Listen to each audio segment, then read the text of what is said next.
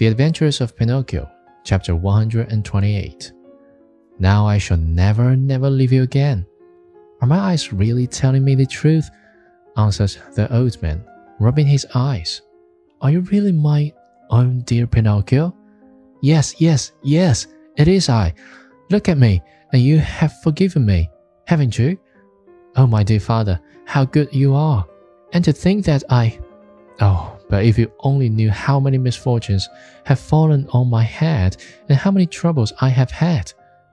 Just think that on the day you sold your old coat to buy me an ABC book so that I could go to school, I ran away to the Marionette Theater, and the proprietor caught me and wanted to burn me to cook his roast lamb.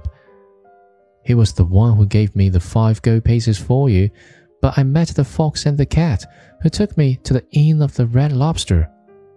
There they ate like wolves, and I left the inn alone, and I met the assassins in the wood. I ran and they ran after me, always after me, till they handed me to the branch of a giant oak tree. Then the fairy of the azure hair sent the coat to rescue me and the doctors. After looking at me, said, If he is not dead, then he is surely alive. And then I told a lie, and my nose began to grow.